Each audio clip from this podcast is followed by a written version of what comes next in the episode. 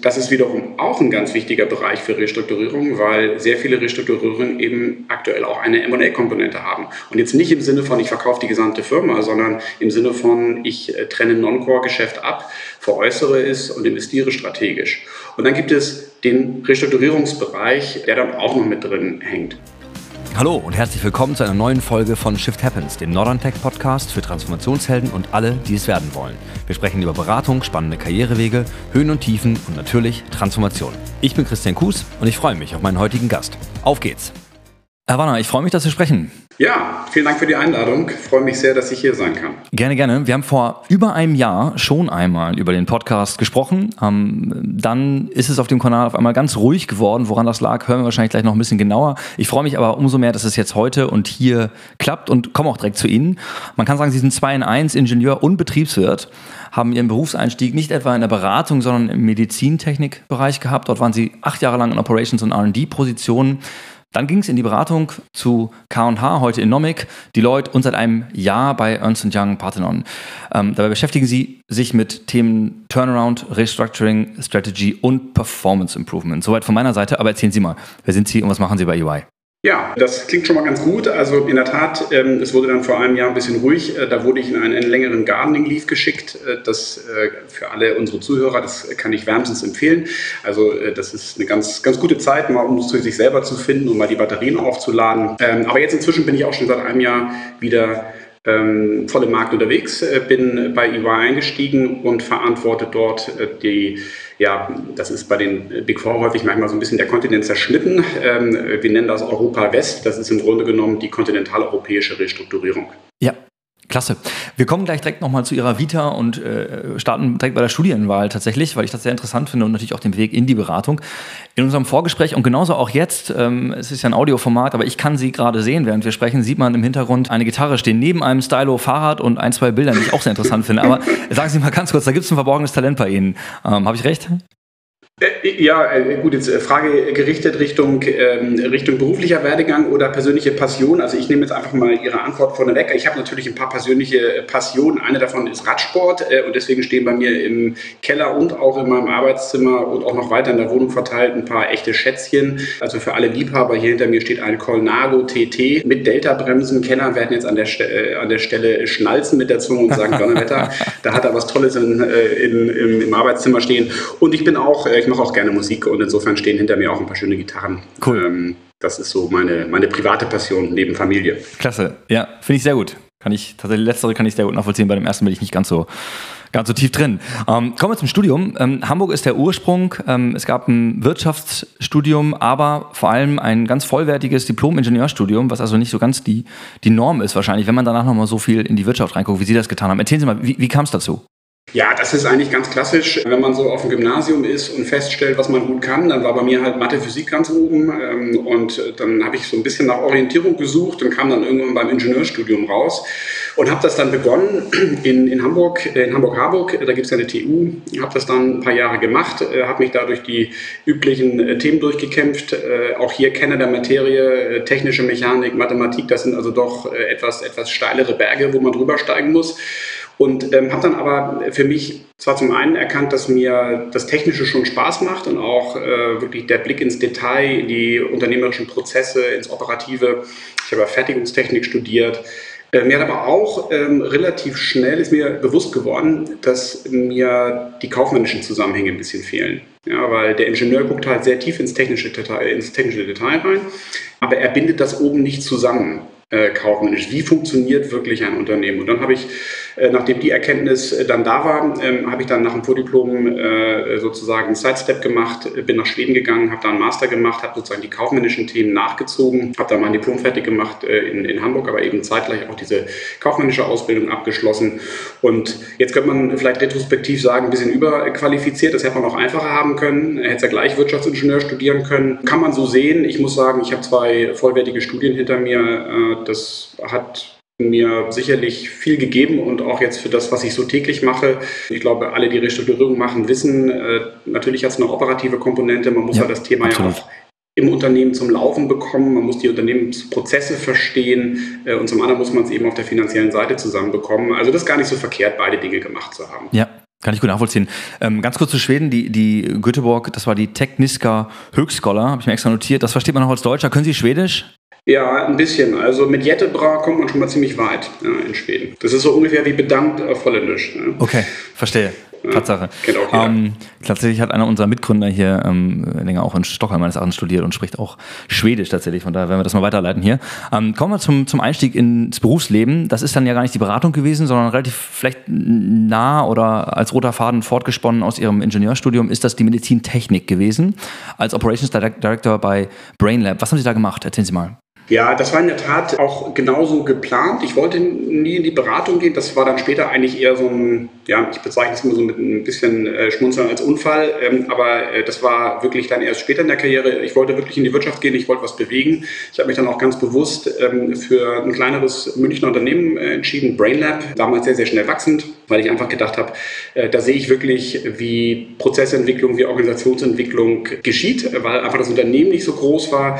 Ich hätte jetzt auch in Hamburg bei der DASA äh, meinen Einstieg nehmen können, aber das ist natürlich gleich ein Konzern. Und ähm, insofern bin ich da dort eingestiegen bei BrainLab und habe dann sehr schnell operativ Verantwortung übernommen. Äh, das war halt einfach so eine, ja, das war wie so ein Startup, das hat sich wahnsinnig schnell entwickelt und äh, wenn man da dann einmal den Kopf rausgesteckt hat an der falschen, im falschen Moment, zack, hatte man eine Verantwortung und ich war dann halt operativer Leiter und habe dann das Unternehmen begleitet über äh, fast sieben Jahre ähm, von ja, einem 50 Millionen Unternehmen äh, bis am Ende ungefähr 250 Millionen. Und äh, das war ehrlicherweise für mich die perfekte Lehre, äh, um operative Prozesse, operative Geschäftsprozesse in Produktion, in Einkauf, in Logistik, Auftragsabwicklung, ganzen IT-Systeme und so weiter. Das habe ich wirklich alles von der Pike an gelernt äh, und natürlich auch meine Fehler machen dürfen. Das ist ja, äh, finde ich, auch ein ganz wichtiger Teil des Werdegangs.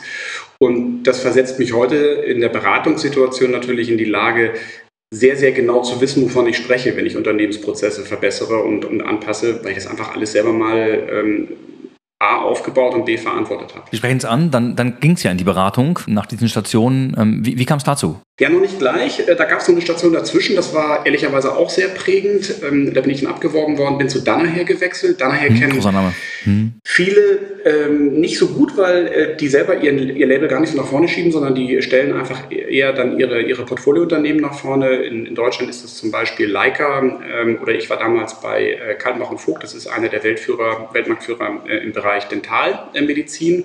Und das war jetzt ein wirklich großer amerikanischer Player der wirklich ganz systematisch, das wusste ich gar nicht, dass man das damals so, so nennt, äh, heute weiß ich das als Berater, das war also klassische Buy-and-Build-Strategie ne, mit äh, perfekter Integration hinten dran. Und da habe ich also wirklich sehr systematisch gelernt, wie man sowohl ähm, EBITDA als auch Cash-Optimierung sehr methodisch und sehr strukturiert year over year dann in die Praxis umsetzt. Und das hat mich wirklich äh, dann auch geprägt für den Schritt, der in der Tat dann danach kam. Dann bin ich nämlich in die Beratung gewechselt und habe dann eben sehr viel von diesem Methodenwissen zum einen aus der Dannerher-Position und zum anderen natürlich den Stallgeruch und einfach auch das Praxiswissen äh, aus der Brainlab-Station mitgenommen und war wirklich, äh, glaube ich, ganz gut vorbereitet auf die Beratung, zumindest auf der fachlichen Seite. Der Einstieg war bei KH, wie gesagt, heute in Enomic. Ich meine in München, wo Sie einen Bürostandort aufbauen durften. Führen Sie uns vielleicht einmal durch die Enomic KH-Zeit rüber zu Deloitte und dann kommen wir bei Ernst Young an. Ja, das war ehrlicherweise, äh, ich hatte damals die Möglichkeit, zu verschiedenen Beratungen zu wechseln und habe mich dann ganz bewusst gegen die großen Häuser entschieden und ganz bewusst für ein kleineres Haus, ähm, weil das war ja auch, äh, da muss man sich vielleicht einfach mal so die, die Perspektive vorstellen, wenn man aus einer Corporate-Karriere kommt und die Beratung wechselt. Das werden auch viele wissen, die jetzt vielleicht hier zuhören. Das ist gar nicht so, gar nicht so selbstverständlich, dass so ein Schritt funktioniert, weil das einfach was ganz anderes ist. Und ähm, natürlich habe ich da auch einen ordentlichen Respekt vor gehabt damals, den Schritt zu machen und habe mich in einer kleineren unternehmerischen Beratung einfach wohler gefühlt als in einem großen Konzern, wo ich von mir gar nicht selber richtig wusste, ist das jetzt eigentlich eine Station, die ich lange mache äh, oder gehe ich doch wieder zurück in die Wirtschaft.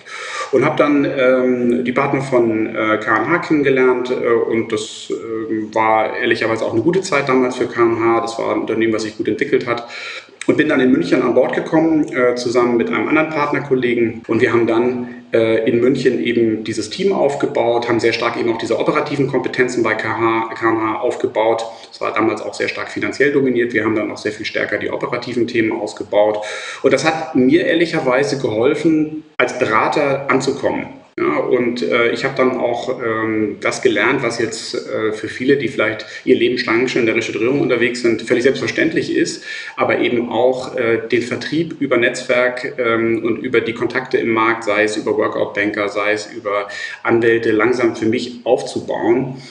Und das war ähm, insofern also eine sehr gute Zeit, ähm, muss ich sagen. Irgendwann war dann der Zeitpunkt gekommen, aber auch ähm, sich weiterzuentwickeln. Und ich bin dann von Deloitte angesprochen worden, ob ich dort das operative Restrukturierungsgeschäft aufbauen äh, möchte. Und ähm, das hat mir als Idee sehr gut äh, gefallen. Äh, da war ich auch sagen wir, voll in meiner Komfortzone und bin dann eben zu Deloitte gewechselt als operativer Partner im Bereich Restrukturierung. Jetzt kommen wir gleich, um, bevor wir auf Ernst Young eingehen, ähm, würde ich gerne noch einen kurzen Exkurs machen. Wir kommen gleich zu Ernst Young und dem, was Sie da heute machen und mit welchen Zielen Sie dort angetreten sind ich äh, frage die Frage ganz bewusst einmal so, um sie als Professional noch ein bisschen besser einordnen zu können, weil sie eben auch den Kontrast zwischen Beratung, vielleicht auch in mittelständischeren operativen Setting und dem Konzern so ein bisschen kontrastiert haben.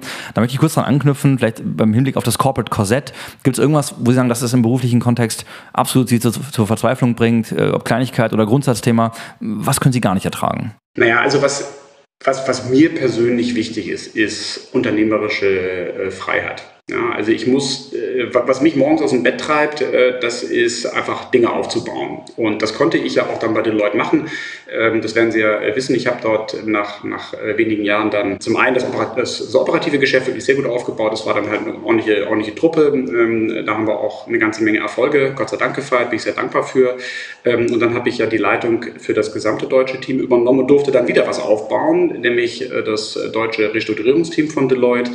Habe dann dazu die Europaverantwortung Verantwortung bekommen. Bei Deloitte durfte wieder was aufbauen und ähm, ja, da, da, da, hat man dann auch, ja, da steht man jeden Morgen auf und denkt sich so, Mensch, äh, wieder eine Herausforderung, die gehe ich jetzt mal an und, und ist aber jetzt nicht äh, von morgens bis abends damit beschäftigt, sagen wir, einen Bereich zu verwalten. Ja? Und das, äh, glaube ich, wäre jetzt auch nichts für mich. Und das passt jetzt eigentlich auch wieder ganz gut. Ähm, ich nehme jetzt mal die Frage vorneweg, ähm, warum dann zu EY? Das passt eigentlich ganz gut, warum ich dann auch da weitergemacht habe, weil EY hat ähm, ja auch den Restrukturierungsbereich als als, äh, als Fokusbereich definiert, gesagt, da wollen wir investieren, da wollen wir stärker werden. Das ist ein Bereich, der wird man in der Zukunft stärker brauchen. Und wer hat eigentlich im Markt äh, sowas schon mal gemacht? Ja? Und ähm, kennt sich eben aus in diesen äh, zum einen ja, zum, muss man einfach sagen, konzernigen Strukturen. Das sind ja einfach große Unternehmen. Äh, wir reden da über mehr als 300.000 Mitarbeiter. Also äh, klein, klein und behend ist was anderes. Das muss man also zum einen beherrschen. Und zum anderen muss man aber eben auch sich in so einer Organisation dann ähm, auch die richtigen Multiplikationspunkte suchen, um dann ein Geschäft zu entwickeln. Und das hatte ich eben bei Deloitte geübt ja, und auch geschafft. Ähm, und insofern ähm, hat mich dann eben auch EY genau aus dem Grund angesprochen, gesagt, ich glaube, so jemand wie dich äh, könnten wir brauchen. Äh, du könntest hier echt das Team verstärken und, und unsere Practice weiterentwickeln. Ich sage doch mal ein bisschen tiefer nach. Mit, mit welchen konkreten Zielen ähm, sind Sie zu Ernst Young gegangen? Was steht sozusagen auf Ihrer Agenda? Naja, also der Markt ist ja, hat, hat ja viele unterschiedliche Spieler ja, und, und die haben unterschiedliche Schwerpunkte.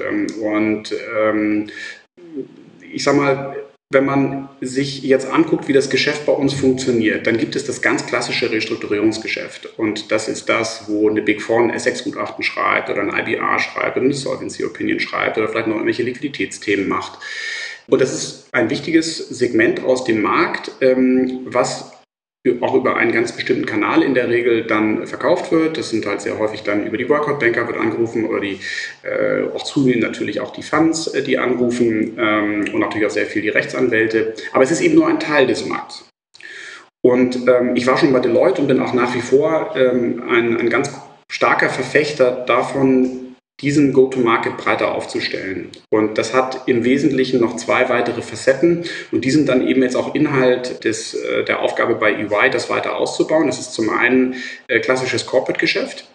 Ähm, man muss ja einfach sagen, wer, äh, wer größere Transformationsprojekte begleiten möchte und auch dafür in Frage kommen möchte, der muss ein ganz anderes Netzwerk vorhalten. Äh, der muss eine sehr starke Sektorkompetenz ähm, mitbringen. Der muss auch über Jahre in einem Sektor unterwegs gewesen äh, sein, um dort die entsprechenden Kontakte zu haben, um dann frühzeitig angesprochen zu werden, wenn eine Corporate Restructuring oder Transformation Projektierung ansteht. Und das ist ein ganz wichtiger Bereich, den wir bei EY stark ausbauen. Und das äh, muss man sagen, kann man auch hier mit den Kollegen sehr, sehr gut, weil wir so eine starke Strategy Practice haben. Ja, und man muss ja einfach sagen, viele von den Corporate Restrukturierungsprojekten, die gehen ja nicht los mit einer, mit einer Cost-Cutting oder mit einer Cash-Fragestellung, sondern die gehen häufig erstmal mit einer viel grundsätzlicheren Fragestellung los. Äh, gerade im aktuellen Kontext kommen wir, glaube ich, später noch zu. Da kommen wir später nochmal auf. Ich muss da ganz einmal einhaken, weil Sie jetzt auch schon ein, zwei Begriffe genannt haben, ähm, um einmal für unsere ähm, Zuhörer EY, Strategy Transaction, Turnaround, Restrukturierung, Parthenon, OCNC so ein bisschen auseinander zu dividieren. Für die Nicht-Insider unter uns, ähm, erzählen Sie mal, was passt da wie zusammen? Ja, okay, das ist eine gute Frage. Ähm, das kann ich natürlich jetzt äh, mit breiter Brust beantworten. Das habe ich ja auch alles verstanden. Also ich glaube, EY ist klar. Ähm, darunter gibt es natürlich die Geschäftsbereiche. Einer der Geschäftsbereiche heißt Strategy and Transactions. Ähm, und innerhalb dieses Bereiches gibt es eine, wir nennen das eine Subservice Line, das ist die EY Parthenon. Und in der EY Parthenon gibt es äh, zum einen die Strategiekollegen. Das ist wirklich eine ganz starke Practice, äh, muss man sagen. Auch sehr, sehr stark in zur, zurzeit sehr wichtigen Bereichen, wie zum Beispiel äh, Retail und Consumer Products. Äh, das ist ja gerade ein, ein Bereich, der, der aktuell den einen oder anderen Restrukturierungsfall produziert, aber auch noch in vielen weiteren äh, Bereichen wie unter anderem zum Beispiel Healthcare. Das ist ja auch gerade ein Thema, was uns in der Branche beschäftigt. Und daneben äh, gibt es einen zweiten Bereich, der beschäftigt sich mit Carve-outs und Integrationen. Und das ist wiederum auch ein ganz wichtiger Bereich für Restrukturierung, weil sehr viele Restrukturierungen eben aktuell auch eine M&A-Komponente haben. Und jetzt nicht im Sinne von, ich verkaufe die gesamte Firma, sondern im Sinne von, ich äh, trenne Non-Core-Geschäft ab, veräußere es und investiere strategisch. Und dann gibt es den Restrukturierungsbereich, der dann auch noch mit drin hängt. So, und wie hängt das jetzt alles mit OCNC zusammen? Ganz einfach. Äh, OCNC ist ja ein, Strategy Player und ähm, äh, da ist damals ein unerhebliches Teil, unerheblicher Teil des europäischen Teams an Bord gekommen und hat die EY Parthenon verstärkt. Ja, so gehört das alles zueinander. Ja. Verstanden. So ist der Full Circle. Ja, klasse. Danke dafür. Bevor wir jetzt gleich nochmal tiefer reingehen in diese Querverbindung, die dann zwischen Restrukturierung und vielen anderen Themen entstehen, wir werden das wahrscheinlich am Beispiel Private Equity noch ein bisschen genauer beleuchten, machen wir unseren Shift Happens 3x3 Teil passend zu unserer aktuellen Shift Happens Studie. Frage ich an dieser Stelle, bevor wir tiefer einsteigen, drei Fragen mit der Bitte um möglichst kurze Antworten. Das Format Shift Happens 3x3. Bei jeder Frage geht es um Ihre aktuelle Einschätzung. Als allererstes, welche drei Treiber bewirken derzeit den größten Veränderungsbedarf? Ja, da gibt es natürlich viele Treiber aktuell, aber wenn ich drei wählen müsste, würde ich sagen, ganz klar, hohe Zinsen ist äh, ein ganz zentraler Treiber. Der hat viele Effekte, aber wenn man jetzt mal zwei rausnimmt, ganz klar Treiber für das Thema Real Estate. Da kommt ein Riesensturm auf uns zugerauscht und äh, da brauche ich jetzt, glaube ich, gar nicht tiefer reingehen. Wir machen vielleicht später nochmal Real Estate, ganz klar durch die hohen äh, Zinsen natürlich äh, ein Top-Thema in der Branche. Private Equity genauso, ähm, stark erhebelte Bilanzen. Äh, wenn da ein Refi-Zeitpunkt ansteht, äh, dann wird es schwierig. Sicherlich Punkt Nummer eins. Punkt Nummer zwei, ganz klar Inflation, weil Inflation mit dem Effekt auf Konsumverhalten äh, einen starken Druck sowohl bei Retail als auch bei Consumer Products ähm, äh, auslöst. Das sehen wir auch an relativ vielen Insolvenzen in dem Umfeld gerade. Äh, und natürlich auch indirekt äh, die Herstellkosten dann natürlich wiederum treibt, was für viele Unternehmen gerade eine sehr, sehr schwierige und herausfordernde Sandwich-Position erzeugt, weil sie nämlich zum einen äh, oben weniger verkaufen, unten mehr bezahlen müssen. Ähm, und da haben wir zurzeit wirklich viele Fälle auf dem Tisch. Und der dritte Punkt, und ehrlicherweise, also ich weiß nicht, ob der das Prädikat aktuell verdient, ähm, aber der wird immer gerne vergessen, ähm, äh, dass wir ja eigentlich schon vor Covid und Ukraine-Krise, da hatten wir schon so ein paar relativ große transformatorische Treiber, äh, die auch, wir mal, für sich genommen schon gereicht hätten, um die ganze Branche über Jahre auszulasten. Äh, einfach nur mal als Stichwort natürlich das ganze Thema Mobility, das ganze Thema, äh, wie sich der Handel ver verändert von offline zu online, das ganze Thema Financial Services, um nur mal so drei disruptive Themen zu nennen also das sind, glaube ich, mal drei zentrale Treiber. Liste kann man jetzt, wissen wir alle, noch verlängern. Äh, gibt ja aktuell äh, keine Knappheit an, an Treibern bei uns im Markt. Aber das wären so drei Dinge, die mir spontan einfallen. Ich schreibe mal Zinsen, Inflation oder steigende Kosten und das Thema digitale Transformation drüber. Nächster Punkt unseres 3x3 ist die Top 3 Maßnahmen oder sind die Top 3 Maßnahmen Ihrer Kunden? Was sind die Dinge, wirklich die einzelnen Maßnahmen, die gerade quasi auf jedem Turnaround-Transformationsprojekt auf der Liste stehen, die jeder macht? Ja, also ich glaube, äh, ein Thema ist klar, Working Capital is back. Ähm, also es war jetzt vielleicht nicht unbedingt das meist nachgefragte Produkt in den letzten Jahren, ist ja auch, glaube ich, klar, warum nicht. Haben wir die jetzt nicht nicht verkauft, aber haben wir fast nicht verkauft. Und jetzt ist Working Capital wirklich das zentrale Thema. Jeder macht Working Capital und Cash-Themen. Ähm, zweite Thema, äh, ganz klar, ähm, je nachdem, in welchem Kontext man ist. Wenn man im PE-Kontext ist, dann spricht man vielleicht vornehm von Right-Sizing. Ähm, und wenn man nicht im PE-Kontext ist und vielleicht da noch, noch klarer die Dinge beim Namen nennt, Strukturkostenanpassung. Also wir haben unheimlich viele Unternehmen, die aktuell bei den Strukturkosten auf die Bremse treten und einfach ganz klares Cost-Cutting machen. Häufig auch in Kombination, und das ist vielleicht ein bisschen neu, mit Preisanpassung. Ja, Preisanpassung ist sicherlich vielleicht nicht das, was jetzt ein Restrukturierer als allererstes normal macht. Ähm, aber das haben wir natürlich häufiger. Und ganz ehrlich, äh, Top Nummer drei, Verhandlungen mit Finanzierern. Also wir haben äh, so viele Themen, die jetzt aktuell eben anbrennen. Und da ist das viel zitierte Stakeholder-Management und das Verhandeln mit, mit diesen Stakeholdern, dazu gehören natürlich Gesellschafter wie Finanzierer, äh, absolutes Top-Thema. Ja. Letzter Punkt und das 3x3. Bei uns geht es immer um Transformation und Performance Improvement und ihre sonstigen Themen passen da wunderbar drunter. Was sind die drei Top-Tipps, Secrets, Best Practices, wo Sie sagen würden, das muss man machen in der Transformation, um erfolgreich zu sein? Können auch kleinere Dinge sein. Ja gut, also ich sag mal, ein Evergreen ähm, ist halt rechtzeitig anfangen. Ja? Also nicht anfangen, wenn der Zug schon aus der Halle raus ist. Äh, Gerade so Stichwort Mobility, das sind jetzt ja alles keine Themen, die irgendwie so ganz neu sind und trotzdem fangen viele viel zu spät an. Viel zu spät anfangen reduziert natürlich die Beinfreiheit. Äh, da habe ich mit einmal nicht mehr ausreichend Cash unterm Kiel, da habe ich nicht mehr genug Zeit. Mit einmal äh, kann ich es nicht mehr genauso machen, wie ich es eigentlich möchte. Also rechtzeitig beginnen ist so banal wie richtig. Ja. Zweiter banal wie richtiger Punkt ist, Structure follows Strategy. Ja, also bevor man quasi in die hektische Umsetzung springt, erstmal nachdenken. Und das ist gerade bei diesen Transformationsthemen, äh, und das ist, bringt mich auch wieder zurück zu unserem äh, Punkt, den wir vorhin schon mal hatten, hier wirklich die Strategen erstmal reinzubringen. Wir haben so viele Themen, die sind so grundsätzlich. Da ist nicht mit Cost-Cutting und mit ein bisschen Cash-Management das Thema gelöst. Da muss man viel grundsätzlicher ran, da muss man viel grundsätzlicher die Geschäftsmodelle sich anschauen, dafür die Zeit nehmen. Strategy erstmal erarbeiten dann Target Operating Model anpassen, dann umsetzen. Ja. Zweiter wichtiger Punkt und dritter wichtiger Punkt ist auch ein Evergreen, aber ähm, trotzdem richtig, natürlich Kommunikation und Einbindung der Mitarbeiter. Auch gerne werden hier die Fehler gemacht, dass man eben keinen Kommunikationsexperten dazu holt. Das lohnt sich. Äh, sowohl für die interne als auch externe Kommunikation. Natürlich arbeitet er mit den internen Leuten zusammen, aber das ist wirklich Profi-Know-how, unbedingte Empfehlung, immer einen dazu zu holen, ähm, damit man da einfach die Kommunikation treibt und nicht von der Kommunikation getrieben wird. Ja, Klasse, alles Dinge, die, die zeigen, dass die Transformation auf einem anderen Level, professionelleren Level betrieben werden sollte, als das vielleicht in den vergangenen Jahren hier und da der Fall war. Ich komme auf den Punkt der Strategie im Kontrast zum Thema Restrukturierung. Ich komme persönlich aus der Restrukturierungsberatung, weiß also, wie es sich anfühlt, beim Mittelständler zu sein, der unter hohem Druck, vielleicht sogar familiengeführt, sich verändern muss. Ähm, jetzt kommt jemand dazu und sagt, wir machen erstmal sechs Wochen lang nur Strategy. Wie, wie wird das aufgenommen? Passt das zusammen? Ja gut, also ich meine, wie immer ist es natürlich, äh, Augenmaß äh, muss, man, äh, muss man schon ein bisschen halten und, und ehrlicherweise auch ein bisschen Prioritäten. Ne? Also wenn ich jetzt zum Mittelständler hinkomme und die erste Frage ist, wie viel Geld haben wir noch auf dem Konto und der CFO sagt, ja, irgendwas zwischen drei und acht Tagen, also dann lasse ich die Strategen erstmal zu Hause, würde ich sagen, und dann geht es erstmal in die Stabilisierungsphase.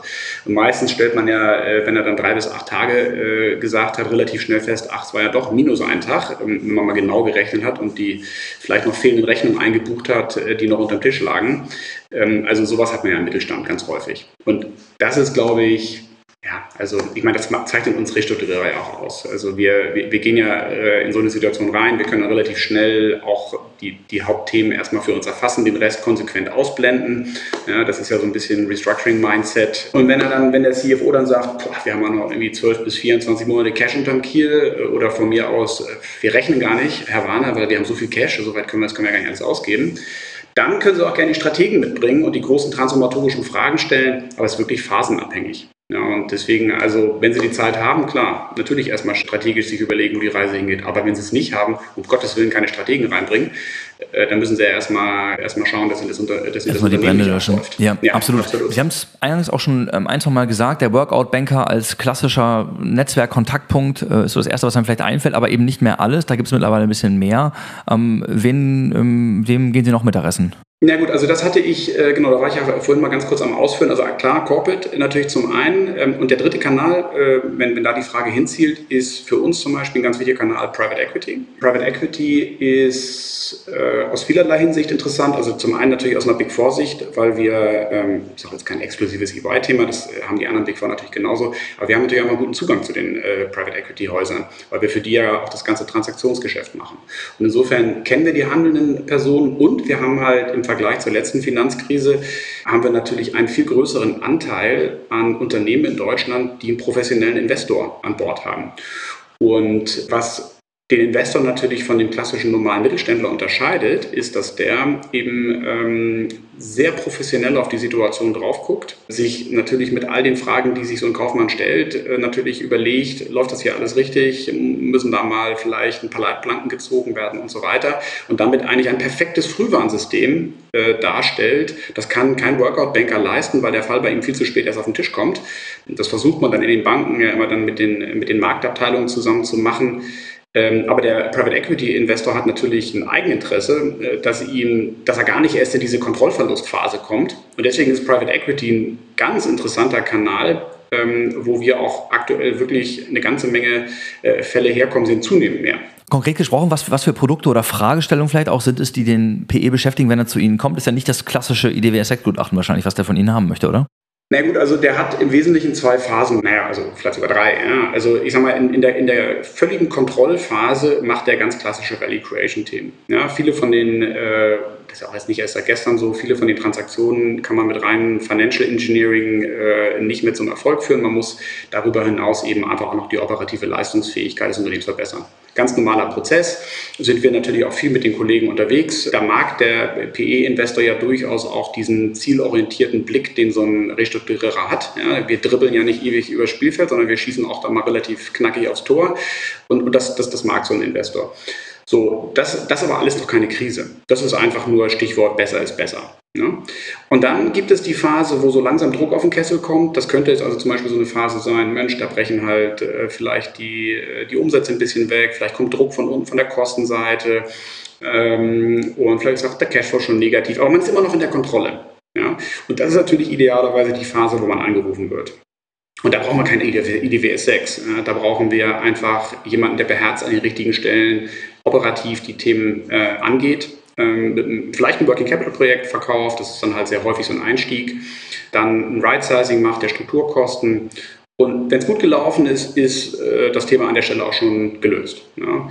Ähm, wenn es nicht gut gelaufen ist und der Anruf dann doch zu spät kam, äh, dann kann man zumindest hier schon mal in die proaktive Finanziererkommunikation äh, gehen. Auch das immer besser, wenn man hier mit einem Plan kommt und, und vorbereitet auf die Finanzierer zugeht und sagt, du pass mal auf, äh, wir werden hier perspektivisch einen Covenant-Bruch sehen, äh, aber wir haben einen Plan und so kommen wir hinten auch wieder raus. Aber wenn das alles nichts hilft, dann landet man eben in der letzten Phase und da ist dann wirklich Kontrollverlust angesagt, äh, weil das wissen wir alle, wie das in der Praxis läuft. Ähm, dann ist eben der Covenant-Bruch da. Dann sitzen natürlich mit einmal die Kollegen aus den Restrukturierungsabteilungen am Tisch. Die gucken natürlich anders drauf als die Kollegen, die vorher aus dem Marktbereich den Grid verkauft haben, sondern die wollen halt äh, das Geld wieder zurückholen und auch berechtigterweise so. Und dann äh, ist unsere Aufgabe ein bisschen anders, äh, weil dann geht es darum, wirklich Transparenz für beide Seiten zu schaffen ähm, und das Ganze basierend auf einem Vertrauensverhältnis, sowohl auf Seite der PEs, die halt sagen, ja, äh, wenn das der Andreas Warner macht mit seinem Team, den kennen wir aus der, aus der Vergangenheit, dem vertrauen wir und gleichzeitig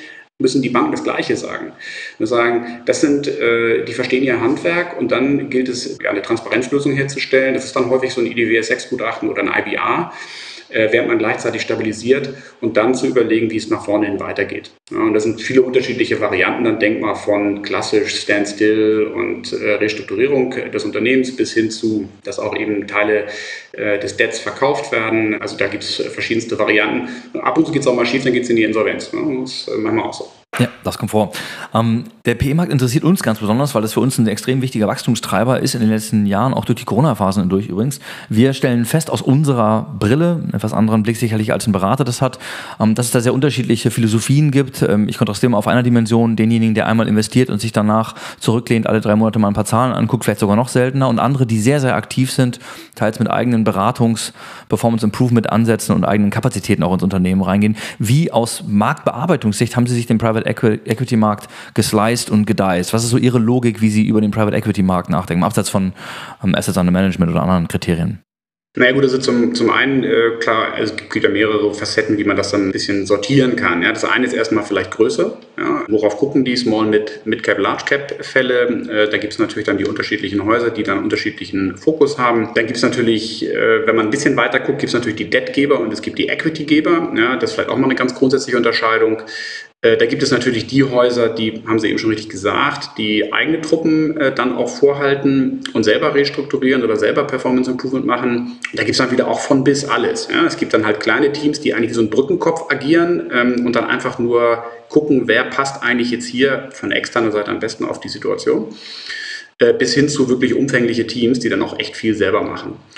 Und äh, wenn wir dann in die Marktbearbeitung gehen, ich meine klar, äh, wir haben halt zum einen wirklich ein sehr gutes belastbares Netzwerk und viele von diesen Restrukturierungsprojekten, die ja einem PE, außer er guckt jetzt aus der Distress-Brille drauf, ja nicht so richtig, ähm, sagen wir mal, in Kram passen. Das ist ja nicht das, was er machen möchte. Da redet man ja auch nicht so gerne drüber. Äh, deswegen bauen wir solche Projekte immer in Kombination mit unseren Transaktionskollegen. Das heißt, da wird immer das Vertrauen aus den vergangenen Transaktionen genutzt, um zu sagen, äh, wir, begleiten dich hier hier durch diese schwierige Situation durch. Und dann, ja, häufig äh, bespricht man sowas dann mal in der Theorie und eine Woche später klingelt das Telefon, ja, dann ist der Fall halt da. Ähm, wir, wir, trainieren natürlich auch die PE-Teams auf die richtigen Frühwarnsignale zu achten und zu gucken, also Mensch, fragt doch mal äh, euren CFO, wenn ihr eine betroffene Branche habt, hat er eigentlich eine direkte Cashflow-Planung, weil der macht ja Consumer Products und der ist in einem schwierigen Umfeld, also er, der muss doch Topline-Einbrüche haben. So, und dann kommen halt relativ schnell äh, die Anrufe. Oder wir sehen uns eben wirklich als verlängerte Werkbank zu den Operations-Teams ja, und halten zu denen sehr engen Kontakt. Und dann rufen die uns halt für die unterschiedlichste Aufgabenstellung an, von Restrukturierung bis hin zu auch vielleicht klassischer Value Creation. Also so, so bearbeitet man den Markt. Sehr, sehr interessant. Ich komme auf das Thema ähm, vielleicht etwas ketzerisch zurück, Restrukturierung und jetzt ähm, nicht mehr der Workout-Banker, sondern der PE-Investment-Manager, der letztendlich aber auch ja, vielleicht übertreibe ich da, dem Portfoliounternehmen den Berater aufoktroyiert. Wie, wie sehen Sie das? Das ist ein bisschen unterschiedlich. Also in den allermeisten Fällen passiert das eigentlich nicht, ja, äh, sondern ähm, da versucht man eine konsensuale Lösung zu finden. Das häufig, häufig schlägt der PE-Investor dann zwar den Berater vor, aber dann müssen wir dann auch nochmal zum Management hin und nochmal erzählen, wie wir das alles machen wollen. Und das Management entscheidet mit. Und das ist allein auch schon deswegen sinnvoll und gut, weil man ein Buy-in auf Management-Seite für die Entscheidung bekommt. Bei den ganz großen Häusern ist das manchmal anders. Ja, also äh, bei den klassischen Large-Cap-Investoren, da entscheidet häufig wirklich der PE-Sponsor darüber, wer dann der Berater ist. Und äh, der, der taucht dann da halt auch entsprechend auf. Aber das erzeugt halt auch immer gerne mal wieder so ein bisschen unnötigen Widerstand. Deswegen also in, in den allermeisten Fällen, in denen ich jetzt unterwegs bin, ist es ein Zwei-Stufen-Prozess. In der Regel erstmal PE, äh, und dann beim Management. Und dann machen wir es auch gemeinsam mit dem Management. Und da die in der Regel ja auch alle incentiviert sind über ihre Equity Stakes, die sie halten, ähm, hat man da auch gleichgerichtete Interessen. Das ist gut, ja, ähnliche, ähnliche Blickwinkel wahrscheinlich. wir kommen zum Schluss ähm, zu einem Thema, was mich sehr interessiert. Ernst Young ist ein Unternehmen in Veränderung. Das äh, brauchen wir in, in, nicht in aller Tiefe und Breite besprechen, aber ist sicherlich unstrittig der Fall.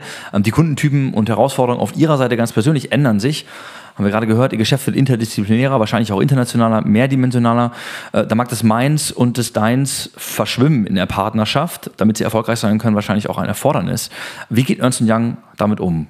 Ja, also das ist ein, das ist ein ganz, ganz, ganz guter Punkt, muss ich sagen, und äh, gefällt mir sehr gut bei EY, äh, wie EY damit umgeht, weil es gibt ja viele große Partnerschaften. Die Big Four sind ja nicht um, um, umsonst äh, die Big Four, weil die halt wirklich sehr, sehr groß sind. Aber es ist immer eine, äh, in der Praxis stellt man dann immer wieder fest, dass dieses vorher angenommene, man bringt sich in X-Situationen gegenseitig ins Spiel, gar nicht unbedingt in der Praxis immer so stattfindet. Ich meine, äh, zum einen hat man natürlich ein grundsätzliches internes Netzwerk, wie man ein externes Netzwerk hat. Das ist, äh, kann man sich auch vorstellen, wir reden ja über hunderte, tausende von Partnern in der Welt und natürlich ist das ein genauso ein Multiplikationsnetzwerk, wie, ähm, wie es ein externes Netzwerk ist, vielleicht ein bisschen strukturiert durch gewisse Kompetenzen und gewisse Sektorteams. Aber die Incentivierungsstruktur ist häufig nicht so hilfreich, äh, wie sie sein könnte. Und EY hat da ein ganz, ganz gutes Mittel gefunden, äh, in dem einfach äh, die Teamleistung honoriert wird. Ja, das heißt, jeder, der, jeder, der mit auf ein, auf ein, Vertriebs, auf ein Vertriebsprojekt draufgeht, partizipiert an dem später dann dort gemachten Umsatz. Und das führt halt dazu, dass zum einen natürlich die Kollegen, die halt eine gewisse Kompetenz äh, haben, sich natürlich anbieten müssen. Klar, die müssen äh, auch im Unternehmen bekannt sein, dass sie was äh, beitragen können, werden dann aber auch mitgenommen von dem Partner, der den Auftragskontakt hat, den Kundenkontakt hat, weil er sagt, wenn ich den Kollegen mitnehme, dann erhöhe ich ja meine Chance hinten raus, dass, dass wir den Auftrag gewinnen. Und, und er muss ja nichts abgeben, sondern, sondern der, der Kollege kriegt einfach sozusagen auch diese, diese zusätzlichen, wir nennen es Sales Credits, gut geschrieben und das führt einfach dazu, dass wir wirklich bisschen platt, ja, aber äh, best team to the client, ja. Wir haben das beste, bestmögliche Team, was beim Kunden dann äh, versucht, den Auftrag zu akquirieren, weil es einfach keine internen Hürden gibt. Und das finde ich ähm, eine ganz, ganz simple, ähm, aber in der Praxis auch sehr, sehr gut funktionierende Lösung, die ich auch sehr positiv wahrnehme jetzt hier nach einem Jahr bei EY. Also es ist wirklich sehr, sehr kollaborativ. Klasse, den, den, Kuchen größer machen und nicht etwa die Anzahl der Essenden ähm, einfach nur zu erhöhen, finde ich eine, eine, smarte Idee. Ich kann mir vorstellen, dass das durchaus auch mit ähm, einigen Hürden einhergeht. Deswegen komme ich noch einmal tiefer rein in das Thema Change Management dahinter. Wie, wie managt Ernst Young diese internen Veränderungen? Wie werden Leute mitgenommen, die vielleicht 20, 30 Jahre lang anders gearbeitet haben? Ja gut, ich glaube, äh, wie immer, äh, da, da, gelten natürlich auch viele von den Regeln, die, die ich vorhin schon bei Transformationsprojekten äh, genannt habe. Aber wir haben einfach eine sehr kollaborative und sehr kommunikative Partnerschaft. Es, es wird halt viel kommuniziert, es wird sich viel ausgetauscht, ähm, es findet sehr viel Einbindung statt, ähm, wenn Veränderungen stattfinden. Und ich glaube, das ist auch der einzige Weg, den man, den man äh, da gehen kann.